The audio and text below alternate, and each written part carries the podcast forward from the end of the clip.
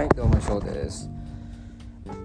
えー前回までは、まあ、バンドを組んでから、まあ、今度は外国人とバンドを組むようになってそれからまあボーカルが3回ぐらい変わったかなというねそういうボーカルの変遷の話をしてってなりまして。でまあ最後にボーカルがツインボーカルになったんだけども、まあ、仲違いをしてしまって1人が辞めてで結局あの4人ボーカル1人のユニットにまた、え4人の1つのバンドとしてなってなったんだけれどもこのメンバーの時が一番あの受けが良かったですかね、えーまず5曲をうんまた作り直して作り直してというか新しい曲を書いて 5, 曲ですね。5曲書いて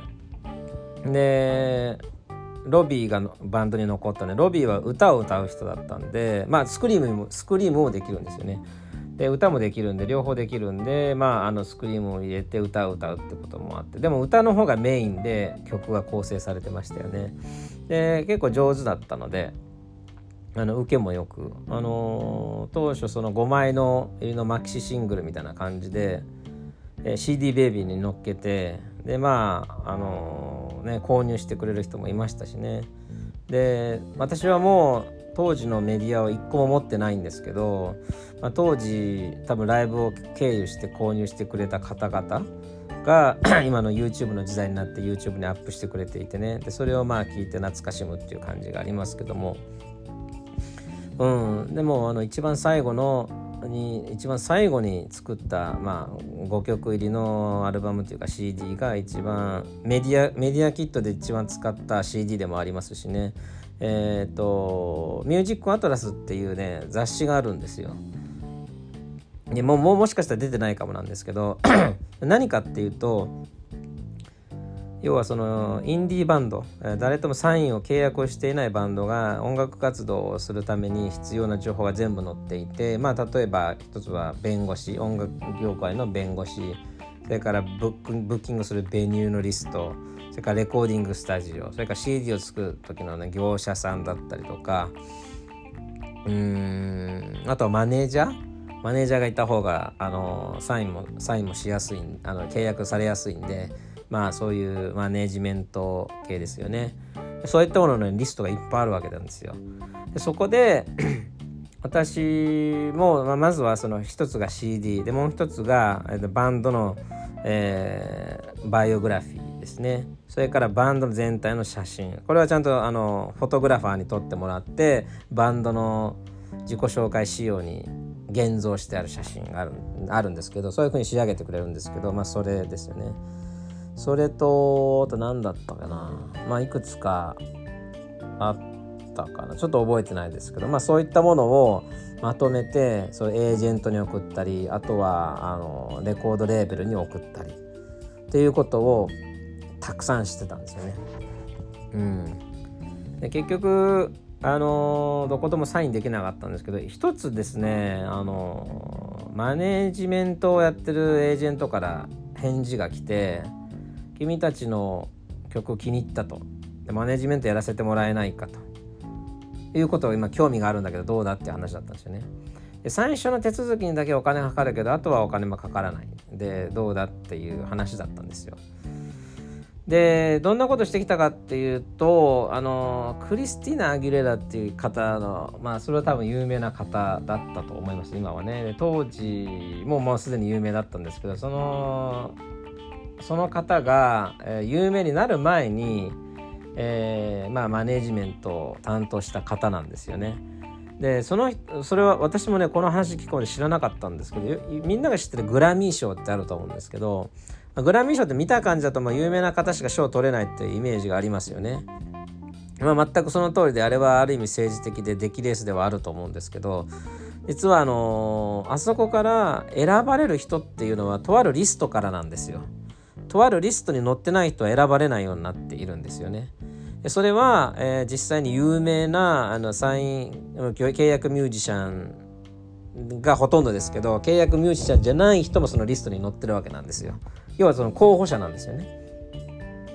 で要はこここのリストに載ることでその賞を取るんじゃなくてこのリストに載ってるとそのレコード会社がそこから選ぶんですよね新しいアーティストっていうのを。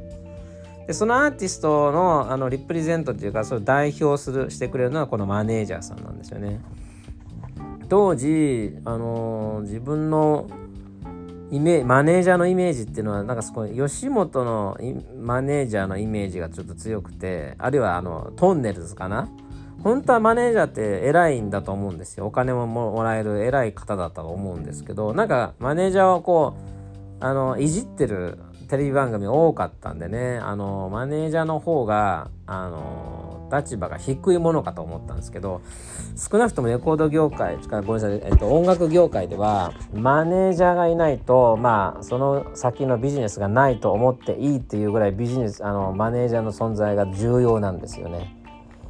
まずはレコード会社っていうのは直接バンドとはやり取りしないですコミュニケーション取らないですね全てはあの弁護士かあるいはそのマネージャ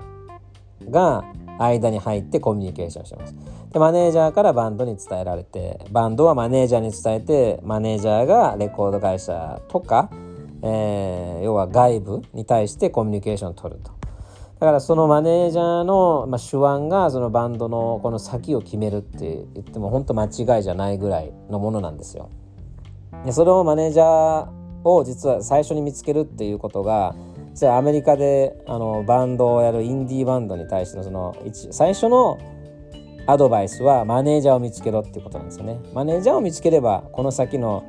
あの将来が約束はされないけど可能性があると。マネージャーがいないんだったら可能性がないと思えっていうぐらいあのマネージャーが大事なとにかく誰でもいいからマネージャーを見つけなさいっていうことだったんですよね。マネージャーがでその人がマネージャーやりたいって言った時に残念ながらバンドがもう解散っていうねそんな時に返事が来ちゃったんですよね。もうメディアキット出したのは結構前じゃないかなと思うんですけどやっぱメディアキットはね一日に何つも来るんでしょうね。だからやっぱそれを見てる間にあの我々の方のバンドの関係も悪化してしまってまあ解散することになった後に来て来てしまったんでうん。ただそのリストに載せるまではやりましたね。リストに載った後に今後どうするって話をした時にやっぱやれないねっていう話になってやめたっていう感じがありますんでね。うん、もしそれに載ってたらあのどうなったかっていうのは分からないですけども、うん、でもある意味逆にね選ばれなかったからこそその後の第二の人生が今あるんだなと思いますね。当時もし変に注目されちゃって、ね、数年でも音楽の方でやってしまってたら、まあ、帰るタイミングを逃すだろうし第二のキャリアっていうのをつかみ損ねた可能性は十分ありますよね。うん、だからあの時に逆に解散っていうことになったもののは天からの声なのかもしれないと今はね思ってますよね。うんなのでまあもしねバンドやりたいって人がいるのであればね、うん、よくよく知っといてもらいたいんですけど